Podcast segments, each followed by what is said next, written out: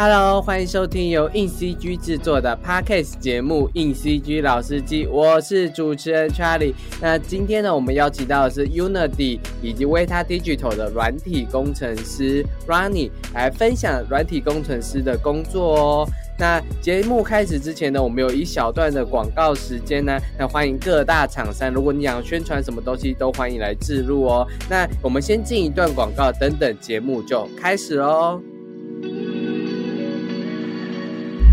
游戏 boy，你现在已经无路可退了。下一场只要我召唤卡通蓝眼白龙，你的黑魔岛男孩就输定了。贝卡斯，不要太小看羁绊的力量。抖喽，没用的游戏 boy，有千年眼的力量，你不是我的对手。抽牌，快看啊，游戏 boy，快让我看看你抽到了什么。相信我的牌组，直接把牌覆盖在场上，结束这回合。居然做困兽之斗，好，我就召唤卡通蓝眼白龙攻击你的黑魔岛男孩。翻开覆盖的魔法卡，ECG 五十一期杂志一键登录，跟我多款游戏专访，三 A 游戏大作的行销策略，游戏物件的材质教学，靠这本就能进入游戏产业了。杂志现正热卖中，快点选资讯栏的链接购买哦。啊！我的卡通蓝眼白龙居然跑去做游戏了，我的千年眼居然没有看到这一步。游戏 boy，你真的是嘴炮达人呐！听众朋友还不赶快去买？节目要开始啦！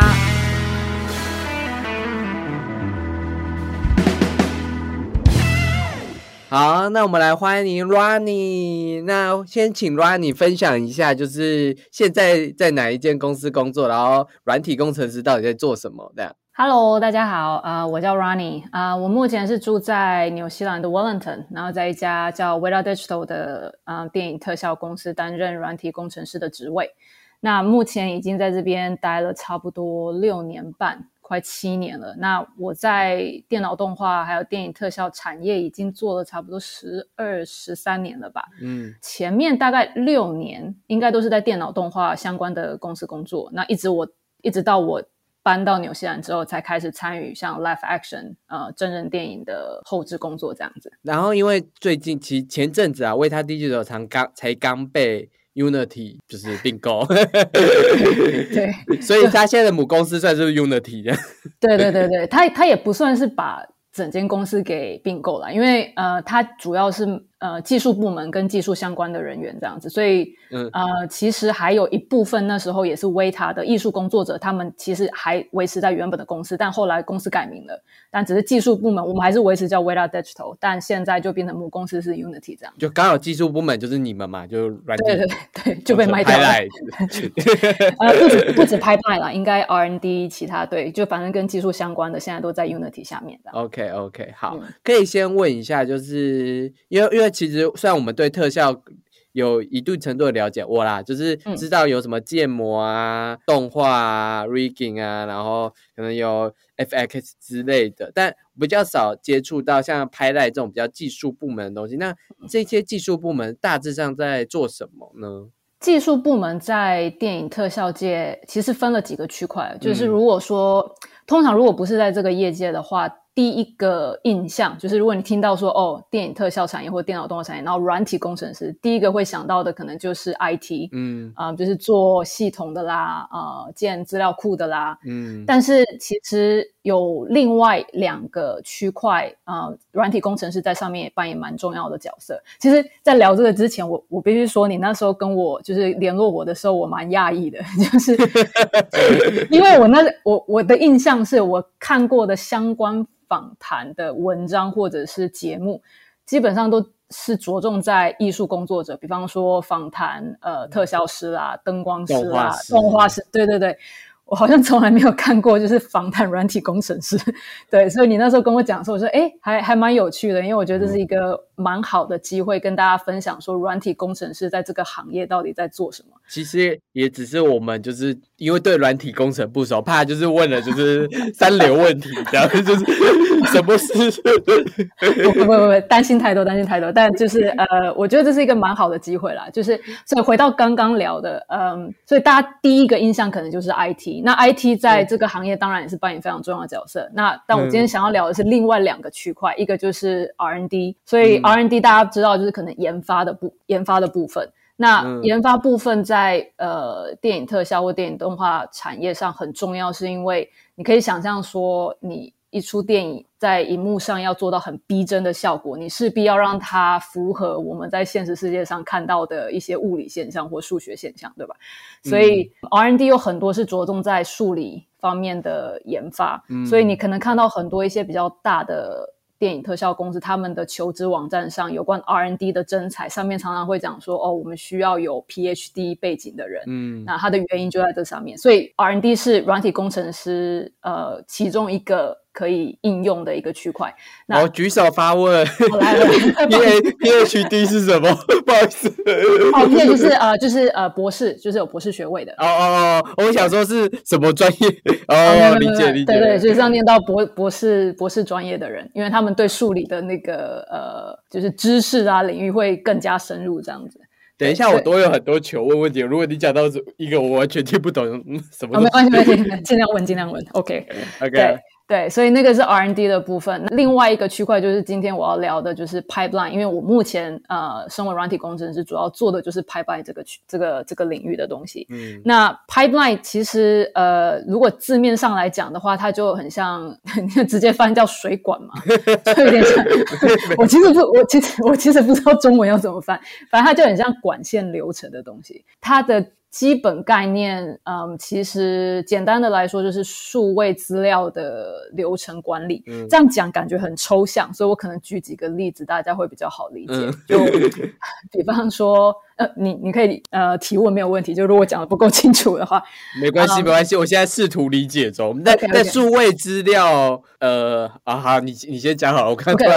OK，我先我先我先举几个例子，比方说，假设我今天是呃模型师，然后我可能针对一个角色去做建模，嗯，然后可能对这个模型会有不断的跟动跟更新。那我每次跟动的时候，我就会有一个新的版本产出，你可能不断的存档，对吧？你可能不同的版本，你的这些模型。你也要把它呃转给下游相关部门，比方说可能 rigging 的部门需要你去这个模型去做骨架，嗯，然后 look depth 的部门需要你这个模型去做贴图 textures，然后 shading 之类的，嗯，所以不断的在改这个模型，然后你也不断的要把这个。模型的资料传给其他部门去用。那 rigging 的部门拿到你的模型资料之后，他会去做骨架，他也会有不断，嗯，就是有新的版本产出，然后他也要 pass 给，比方说动画部门去做动画。所以你可以想象说，每一个艺术工作者，每一个部门，他们会不断的产生新的数位资料，然后你必须把这个东西转给下一个部门。所以它有一点像是树状图的感觉。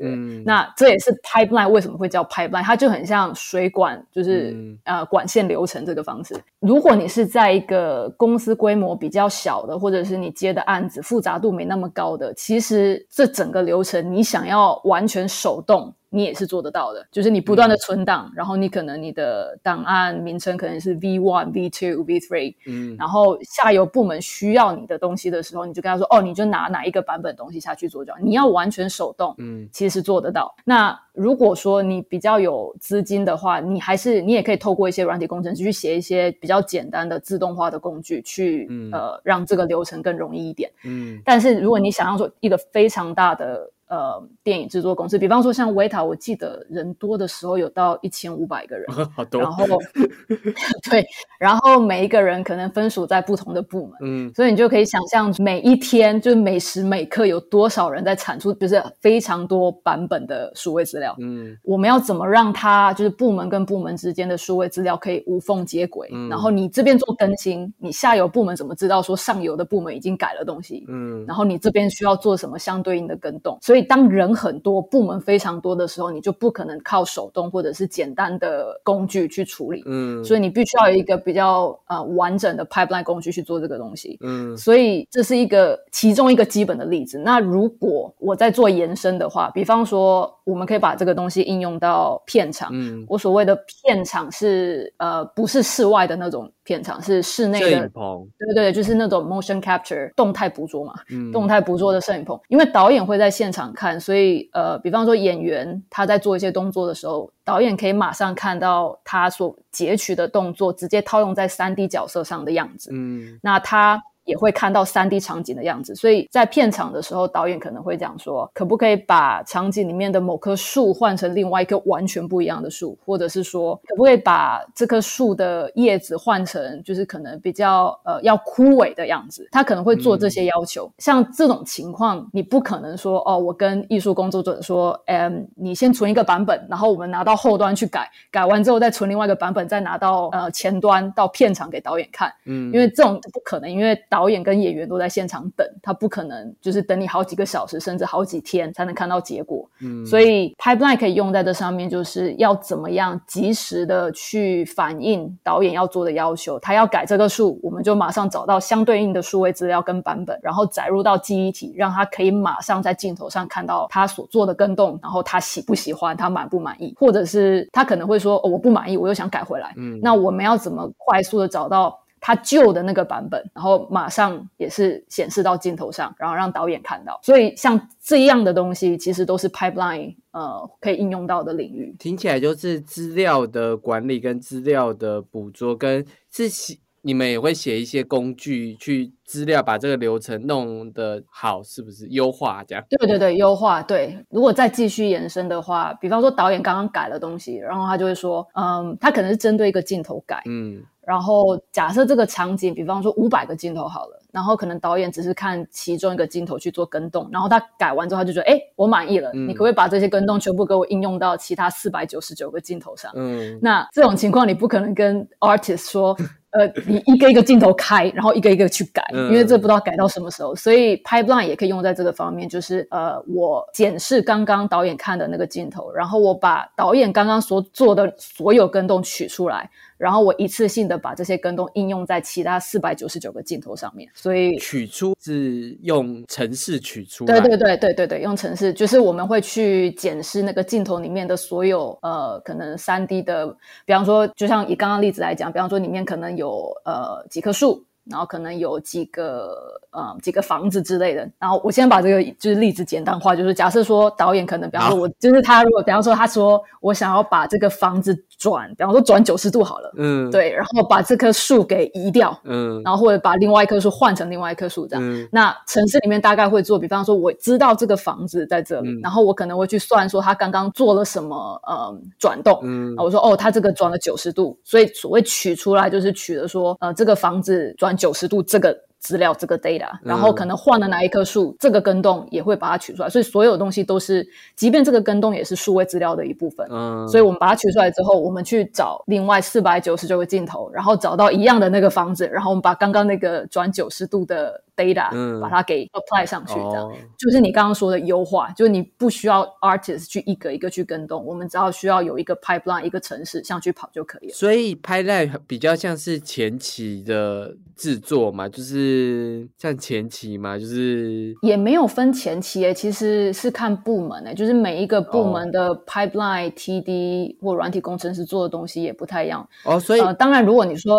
嗯，你说什么？所以是 pipeline 是每个。什么建模部门有个拍赖，什么部门有拍赖，还是你们有一个就叫拍赖部门，然后只是分属不同工作这样？以我们公司来说，我们是不同部门会有自己的 pipeline，所以可能对模型，可能他们有自己的 pipeline TD。然后灯光那边可能也有灯光的 pipeline TD，那 software engineer 就是软体工程部分也是呃，以我目前做的工作内容来讲，也是 pipeline 的一部分。但我们不叫 pipeline TD，是因为我们可能开发的东西是呃比较底层的东西，所以我们做出来的东西可能其他的各个部门的 pipeline TD 可以用到。但其实整个涵盖起来，其实都是 pipeline 的一部分，也没有是比较底层的东西。比方说，一直问。呃，比较底层东西就是，比方说我们。呃，数位资料，比方说模型会有数位资料嘛，然后 lighting 也会有数位资料，动画部门也会有数位资料，但是整个数位资料的管理系统，我们有一个核心的系统在底层，嗯，软体工程师像比方说我目前做的就是比较底层，就是涵盖呃，不管你今天是哪一种数位资料的系统管理，嗯，就是软体工程师在做的，然后。各个部门的 pipeline TD，他们会把他们所写的软体跟工具是架构在这个核心的系统上面。哦，所以这整体其实都是 pipeline，只是说，呃，你如果是针对，比方说针对灯光做的 pipeline，我们就会叫可能 lighting pipeline TD。哦，然后如果你是做模型的，就是 modeling 的 pipeline TD。但 software engineer 其实也是 pipeline 的一部分，但是就是说你可能并不是完全针对某一个部门。嗯，而是说你写的东西是比较核心的东西，是可以应用在对对对主系统的东西，然后可以应用在各个部门上。理解这样子，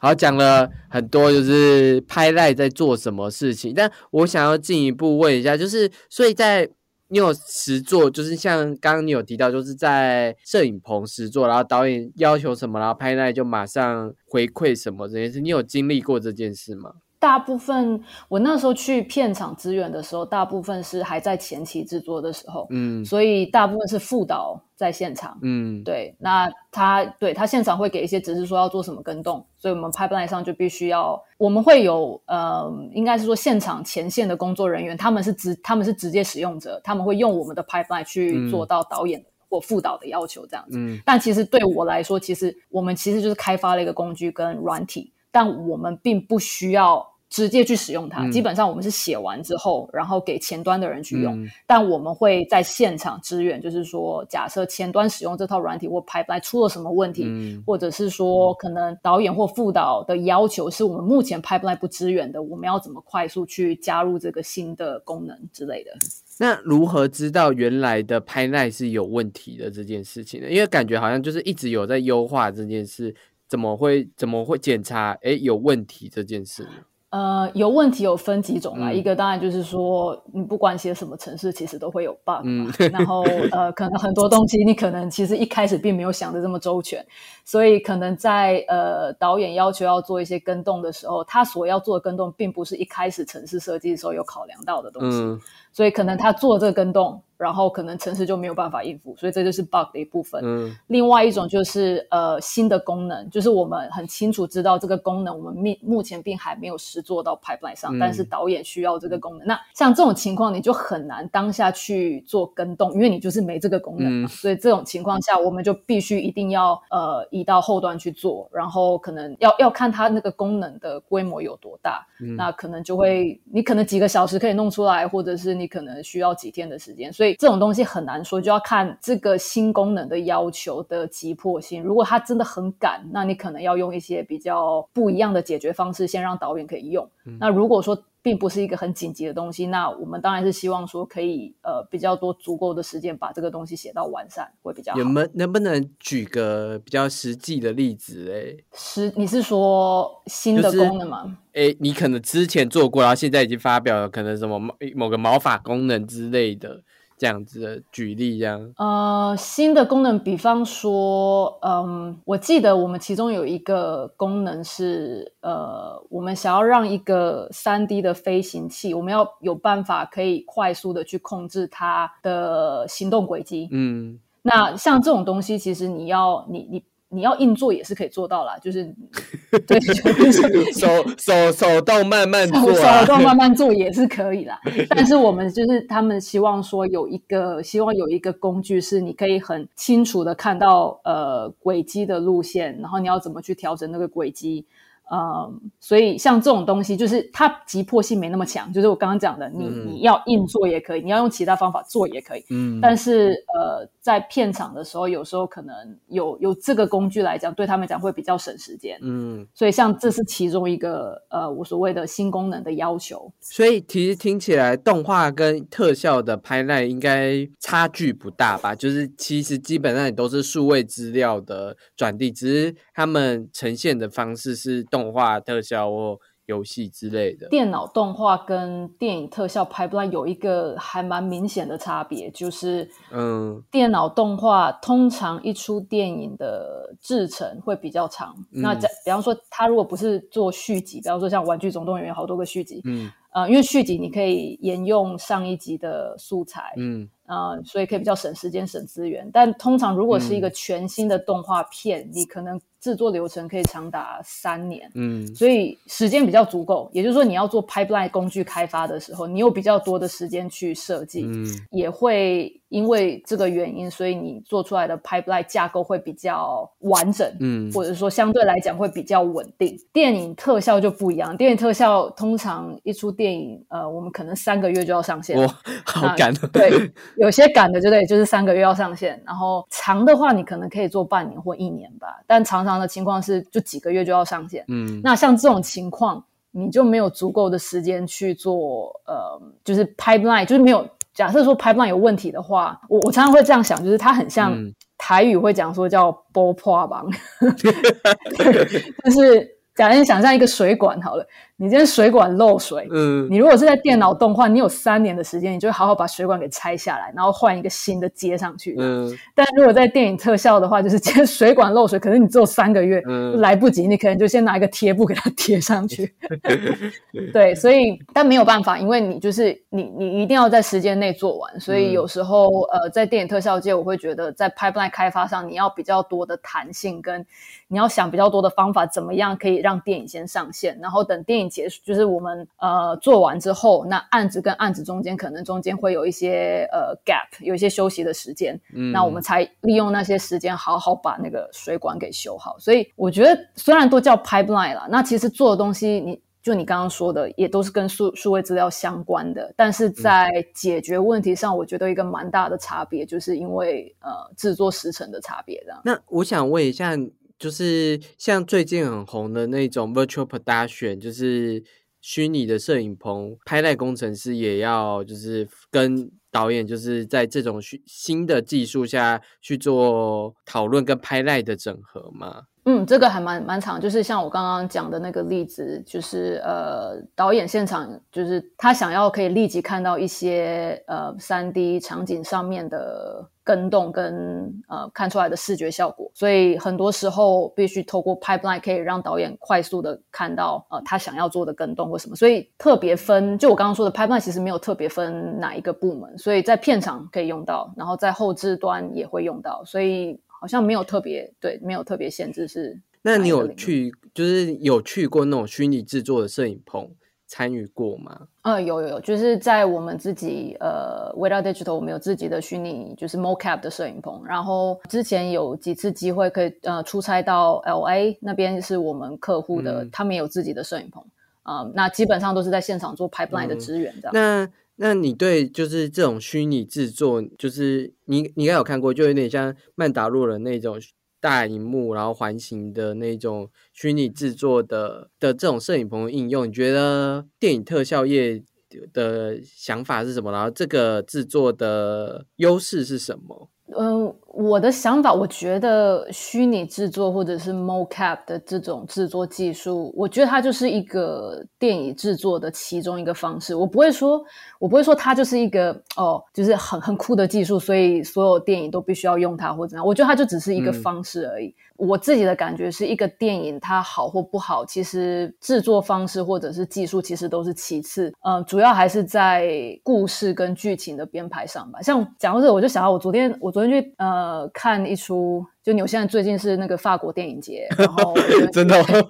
对对对，然后昨天晚上才刚刚去看了一部这样，然后那一部很特别，就是它是呃，它完全没有用任何的特效，嗯就是非常低成本的电影，嗯然后它整个场景就是只是在一家珠宝行而已，嗯就就这么简单。嗯但是两个小时的电影，它就是透过演员的演技跟他的故事，他是讲呃二战藏匿犹太人的故事吧，嗯那就非常非常单纯，非常简单。但就是因为他的故情呃故事呃剧情转折非常多，嗯呃非常多转，嗯然后他的结局也很就是跟我想象中的不对对，也是很 shock 这样。所以我就觉得，就是像这样的电影，它其实根本不需要透过电脑，呃，就是电影后置啦，也不需要用到什么虚拟制作，就很单纯，就只是单纯的讲故事。我觉得完全不输在大荧幕上看到的一些，就是比方说好莱坞电影，就完全不输。所以回到你刚刚问题，就是。虚拟制作这个东西的优势，当然有它的优势，就是它你可以透过电影特效、电影后置去做一些可能现实世界没有的生物啦、没有的现象。那但我不，我觉得它并不是一个绝对要用的东西啦，就只是一个方法。应该是说，应该是说，虚拟制作偏向蛮大型的制作的，可能比较科幻类的、奇幻类的制作。嗯，因为它的优势就是可以把一个 CG 的东西放到一个看起来有点像现实的环境里面，让演员可能有一点真实感。我我的观察是这样，所以，所以我觉得。像科幻类的或奇幻类的演员，再也不用对绿幕想象说那个东西是什么，他可以有一点实际的看到，哦，这个是一趟沙漠这样子，这可能是什么沙丘的沙漠，或是什么样子的景色，至少有一点想象。所以我会觉得虚拟制作，我自己本人会看的时候，会一直觉得就是很蛮适合用在比较真的是比较大规模的制作，然后他可能没有这个。实地实际场景这样，所以他需要这样子的东西去开展他的创作。当然，你刚刚讲的，其实很多低成本创作，只要他的故事是蛮现实的，或蛮写实的，或是他建立在那个环境上，他其实就不需要用到虚拟制作，因为对对对，已经说的是一个虚拟的制作。对，没错没错，就是虚拟的东西，就是你就是现实世界你可能看不到的东西。那像这种东西，你就真的没办法现场拍出来嘛，所以你一定得透过电影特效。对啊。那我们其实刚刚有讲了蛮多拍耐的事情，但其实。就是 Ronnie 其实以前也是 R&D 工程师，就是做研发的工程师这件事。那我们还是先来讲一下，你觉得我们刚刚有提到 R&D 跟拍耐的不同吗？好像有，对不对？呃，稍微稍微对，稍微这样。那你可以再解释一下 R&D 是什么？好了。嗯，R&D 跟 pipeline 呃差别就在，我觉得 R&D 比较有针对性，就是比方说，嗯，R&D 的工程师会特别针对模拟这一块，比方说布料模拟，嗯，那或者是会有呃。R&D 工程师特别针对呃肌肉这一块，比方说你可能今天想要做一只呃可能肌肉男现实世界，可能可能现实世界有的生物，比方说你可能要做一个三 D 的马啊，或者是呃对，就动物之类的，或者是你可能要做异形，就是可能现实世界没有的，那你要怎么让它的动作看起来就是有说服力？当然，现实世界看得到的马，我们会。一眼就看得出来像不像了，嗯，那但异形你要让它看起来很像。你就知道现实世界没有，但是他看起来要逼真，要说服人，所以你就是必须去呃，就是你要去研究说它背后的一些肌肉运作的理论。那像这种东西太专业化、太针对性，嗯，那通常是会比较是 R&D 去做的。那可能呃会有特别针对这几个领域呃有相关研究的人来做。Pipeline 就比较不一样，Pipeline 就其实比较偏向呃前线制作流程这个部分，嗯，所以它。跟 R&D 比起来，呃，应该这么讲，R&D 讲究的是深度吧，就是一个呃单一个比较专门的领域，然后你要研究的非常深跟透彻。Pipeline 就比较像比较着重在广度，就是它主要是要看各部门之间数位资料的呃传送交流。所以虽然都是软体工程师，但就是针对深度广度这方面，我呃是主要的差别。那那我问一下，就是拍耐是所有的，就是每个部门的，就是可能如果他是灯光拍，他就灯光的动画软体也都要熟就是了嘛？你是说他他需要知道其他部门的东西？对对对，就是可能其他部门的软体知识之类的这样子。呃，基本上你还是得知道一些，你可能不需要到那么深入，但是你对于整个电影。呃，特效或电脑动画的制作流程，我觉得还是需要一定概念，因为，嗯，你今天写的 pipeline，呃，比方说我刚刚说的，你你你写的东西，你可能要传给下游部门，所以你要知道你的上下游部门在做什么，跟你要提供的资料是什么，嗯，所以呃，对于整个流程，呃，跟部门之间的关系，我觉得还是要基本的了解，会比较比较适合做 pipeline。嗯嗯，所以 R&D。你刚刚是说 R N D 是深度，那你之前做的 R N D 是哪方面的深度？的？呃，我之前做过的是，呃，有做过毛发相关的工具的开发，然后也有做过，呃，也有写过 shader。嗯，呃，shader 有中文翻译吗？我不 shader，我我我也是讲阴影啦，但我们通常想 shader。就讲 shader，对对，之前有呃写过 shader 的部分，我觉得 shader 这部分还蛮好玩，就是。那时候会做这个方面的研究，是因为呃，我们那时候在做一个，就是有动画片，嗯，然后里面那个角色是就是毛茸茸的一个角色，嗯，那当然你要做到逼真，做到就是视觉效果要够好的话，你在做 render 的时候，你势必要真的那些毛发是要很仔细的 render，一根一根的 render，所以它非常的重。就是每次你要 render 一个 frame，你可能要等上好几个小时，或者是甚至几天这样子。那那时候会需要去做 shader 方面的研发，是因为后来我们呃公司在考虑说要把。就是这个角色放到手机平台上，可能做一个迷你游戏之类的。那这种情况，你就不可能把电脑动画 render 的那一套技术用到手机平台上，因为那一定跑不出来，因为太慢了。手机的那个容量有限啊，不止容量有限，就是你可能算图呃计算方，你可能也会非常的重，所以你不可能用呃电影制作或电脑动画制作的方式应用在手机平台上或游戏上。嗯，所以那个时候。会去研究 shader 的部分，就是我们要怎么样，就是不是 render 一根一根的毛发，但要让它在手机上呈现的效果有看起来好像也是一样，就是效果要一样，就看起来一样是毛茸茸的一个角色，但其实它并不是真的有，真的不是，就是不是有一根根的毛发在，就是看起来像哦。所以那时候就要透过一些可能呃贴图 texture，然后可能一些灯光计算的方式，让它看起来好像两个好像长一样，可其实呃背后的 render 方式。不太一样，所以这也是之前 R N D 呃曾经做过的东西。听起来就是 R N D 真的是在做深入研究的东西，就是可能技术上的研究，以及想想方设法的那种研究这样子。还有其实也也有一点物理上的研究，是不是？对对对对对。那物理上的研究通常是怎么样研究？以你毛发为例，这样子，就是这只动物会有多少毛吗？有多少毛？呃，所以这个东西可能，嗯，你说物理上的研究，比方说刚刚那个例子好了，就是我要把那个毛茸茸的角色要移到手机平台上，但我又不能真的去 render 那些毛，因为太重了，所以。这个方面，你可能要透过一些贴图的方式，然后你要呃去算说，我今天三 D 场景的那个灯光打在这个贴图或打在这个呃三 D 模型上，嗯，它的折射、它的反射那些东西，我要怎么算？嗯然后它的向量，就这些东西，我我怕如果讲太深入，会大家那个。我就是疯狂想说你在讲沙小。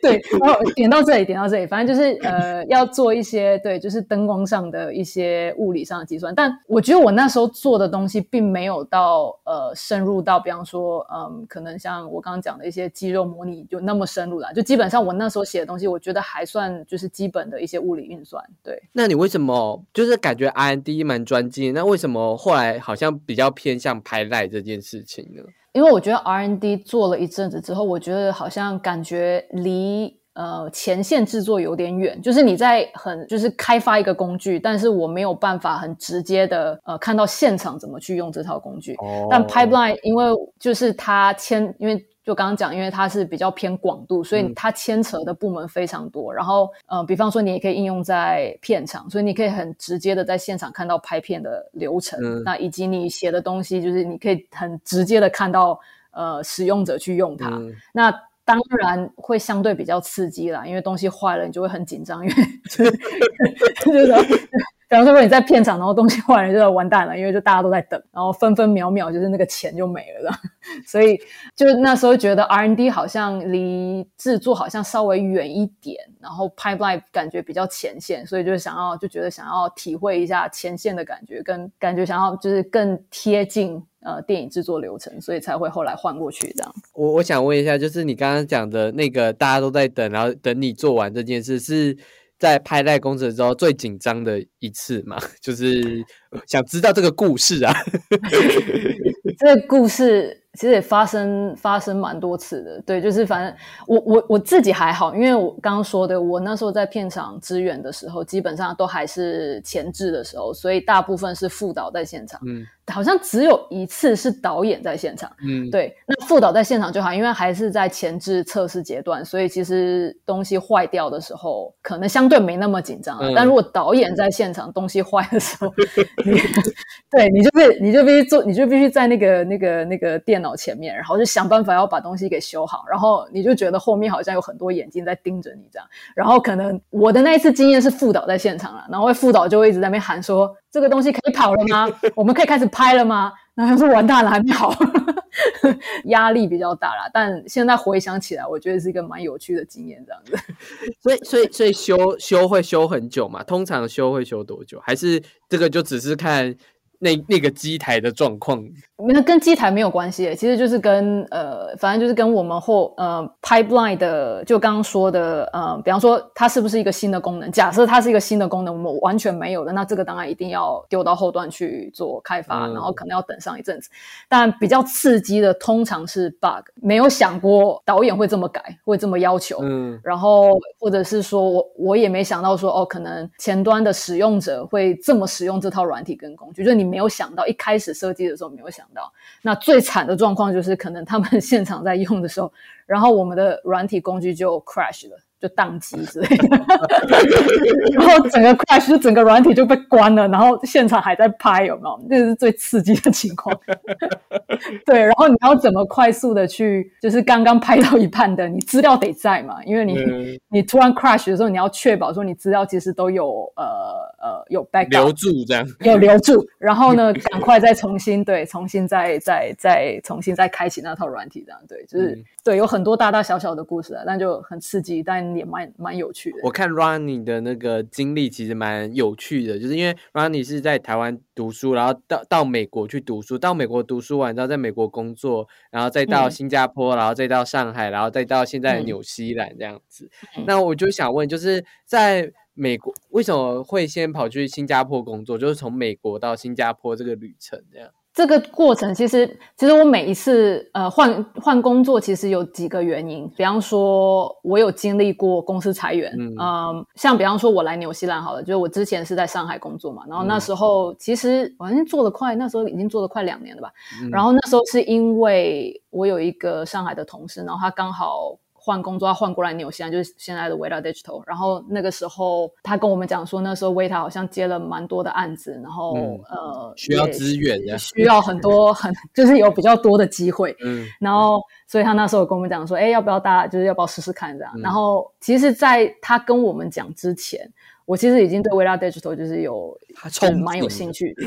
有憧憬。其实，在那之前，我已经投过两次履历了，然后但是都没都没人理我。好惨，然后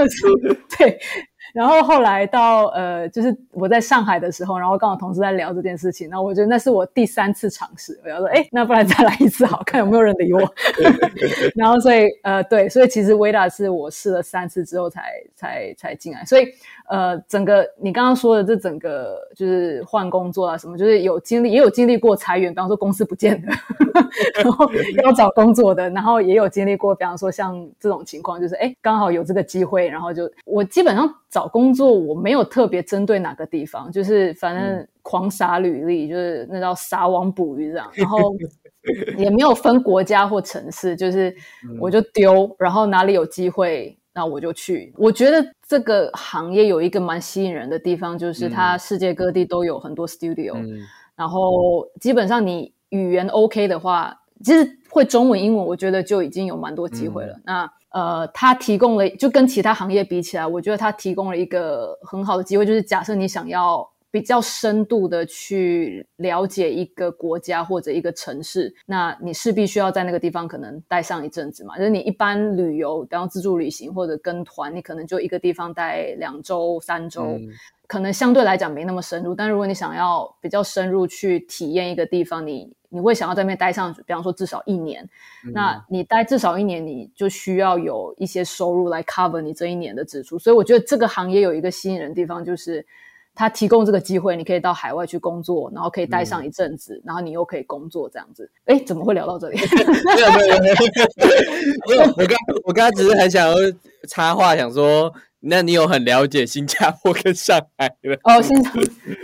我那时候还没去之前，其实我。对这两个地方都不太熟悉，所以呃，新加我会去新加坡是因为哦，我那时候找工作的时候是同时拿到新加坡跟北京的 offer，然后这两个地方我都没去过，所以我都蛮有兴趣的。那会选择新加坡是因为我妹妹在那边，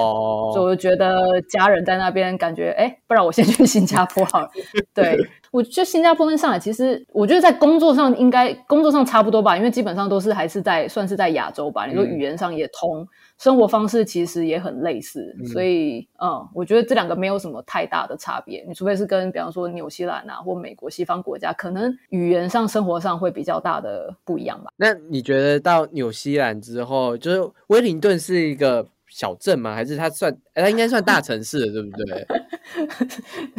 说到这个，我觉得蛮有趣的，因为威灵顿其实是纽西兰的首都。然后，对我还没来之前，我一直以为奥克兰是首都，因为大家都讲说，大家好像比较熟都是奥克兰。然后奥克兰首都是威灵顿。对对对对，不是奥克兰，我也是我也是后来才知道。哎哎，是奥奥克，所以奥可是奥克兰比较大的感觉，可是奥克兰比较哎，对对对，新闻报道或是什么天气采访都是写奥克兰，不是吗？对对对对对对，然后实际也是奥克兰的确是比威灵顿还要大，但是它不是首都，威灵顿才是首都。完蛋了，我现在我现在才意识过来，不不不，我我也是很后来才知道，说什么 这也是首都。哦，所以威灵顿是首都啊！我刚刚讲第第一个，我想，那你觉得威灵顿在威灵顿这边生活，或是这边工作，跟在亚洲地区有什么不一样吗？最大的不一样，我觉得是步调吧。这里我觉得纽西兰就是一个很 很慢活的地方，就大家我就觉得，对，就觉得大家有一点有一点，就 我觉得大家在这边就感觉呃。生活上还蛮随性的，然后他们很贴近大自然。就我常常在路上会看到，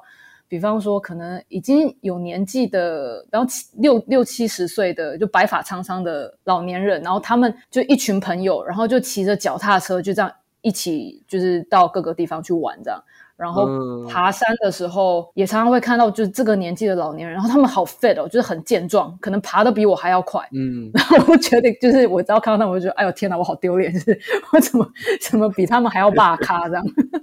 对，但我就觉得这个这个国家就是，嗯，大家非常的 nice，然后生活步调也比较慢，就是跟亚洲比较像新加坡、上海，就什么都很快啊，就什么都讲究快。嗯嗯，但另一方面来说，就是亚洲会。然后新加坡跟上海或台湾好了，就是有比较多的活动，然后晚上夜生活可能也比较多，就跟这边比起来可能有一点不一样啊。这边就感觉比较走比较惬意的路线这样。纽西，你等于是说纽西兰就是没有夜生活，就是有啦，也是有夜生活啦，但我就觉得跟亚洲那感觉就是呃有比较大的落差。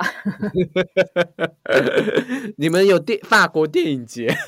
哦，对对对对，也是有啦，也是有，就是还是有蛮多活动的啦。但就是，嗯，我觉得还是就跟上呃上海或者是台湾台北啦，或者新加坡这种大城市比起来，就是还是蛮不一样的。可能到奥克兰你会比较感觉有大城市的感觉。我觉得威灵顿就是你刚刚讲的，你说小镇就嗯，好像也有一点哦。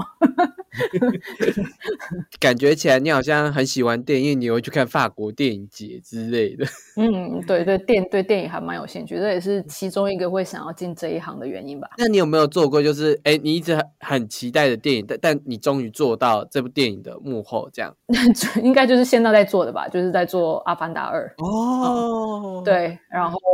对做了一阵子了，所以我知道还不能说，我知道还不能说，但就是 心生期待。对对对对对对对对，就是对这个这个，我觉得还蛮还蛮开心可以参与到的。对哦，OK，只是不能不能讲太多细节，可以讲《阿凡达一》了。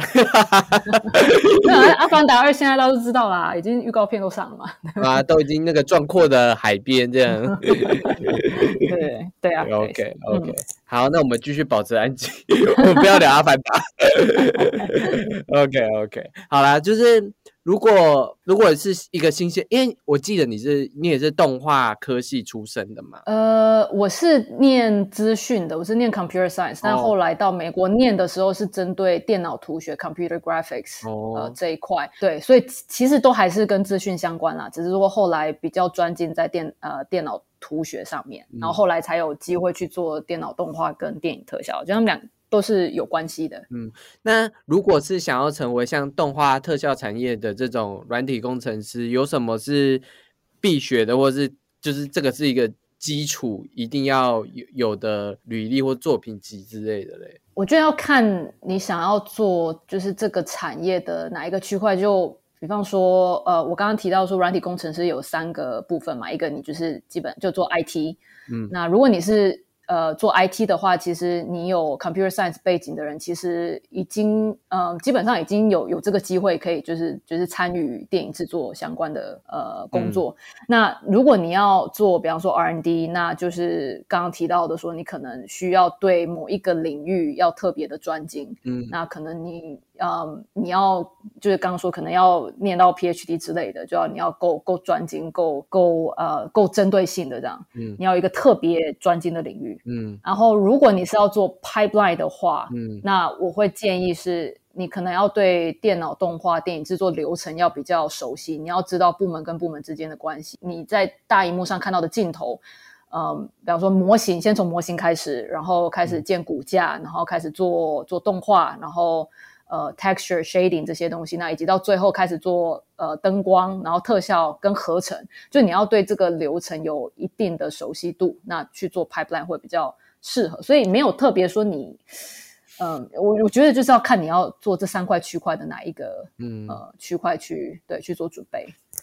会不会先先到 R&D，然后再到拍赖，会是比较好的就是过程吗？还是也不一定哎，也不一定。其实你也可以，对你也可以直接做 pipeline，因为我觉得要做 R&D，要有时候可能反而门槛比较高吧，因为就是你要特别专精一个东西，那你可能需要的准备时间反而比较。当然，如果你原本就是可能数理方面的。这方面，对对对对，那你可能可以直接加入到 R&D，应该没什么问题。但是有时候，有时候如果假设，呃，像我就不是念，我也不是念数学系的，我也不是念物理系的，我就单纯念 Computer Science 的话，呃，可能 Pipeline 可能还会相对容易一点。嗯嗯，非常谢谢，就是 Ronnie 跟我们分享，就是这么多关于我们的软体工程跟 R&D Pipeline 的一些工作的内容，这样子非常有收获。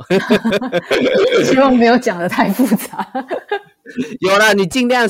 简单一点了，但就是因为因为因为我是我是文组脑，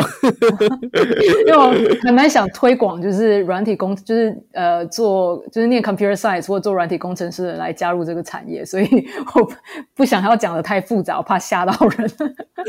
也是啊，也是啊，但因为因为因为我是个文组脑，所以我刚刚问了你，你刚刚讲了很多，我就心想好，所以就是。传种什么？我就因为我那个文主脑就是没办法对，就是那种太科太工程的东西有，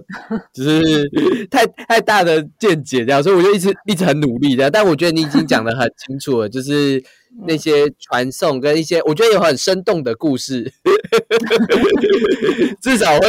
记得，就是你曾经被布导用。逼着去做一些事情，就是就是被盯着，就背后好多感觉，好多人在等，好紧张。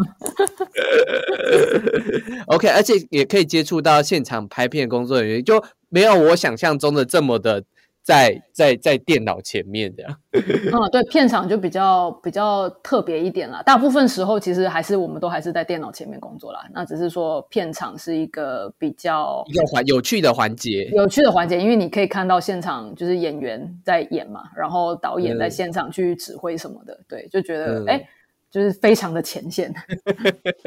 我想这也是你后来会去拍赖的原因啦。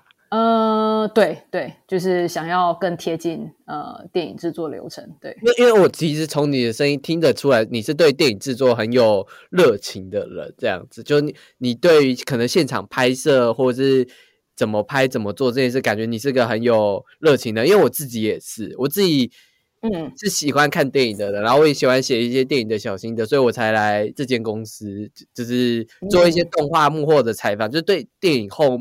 是后面制作的这些东西有爱，所以哎，应该我我刚我刚刚头脑乱，我对电影有爱，所以我才会对电影后面这些制作啊、美术啊、剪辑啊什么才才会有兴趣，然后甚至是软体工程，原来技术也是辅佐电影的一块这件事。我也是进了这间公司才，我觉得有一一种深刻的体会，就是电影是一个蛮艺术又蛮技术，就是蛮多层面合在一起的东西啊，尤其是这种。商业大片这样子，对对对，就是相辅相成吧。就是你需要 靠你需要靠艺术的，就是艺术工作者他们的创意跟天分去做到你镜头上看到的。那你另另外一方面也是靠技术在后面去支援，让他们可以，比方说就不需要做很多手动的东西啦，然后可以省他们很多时间啦，让他们专注在呃创意的。这个部分上面的，还还有就是就是像阿凡达这种东西，就只有技术 才做得来，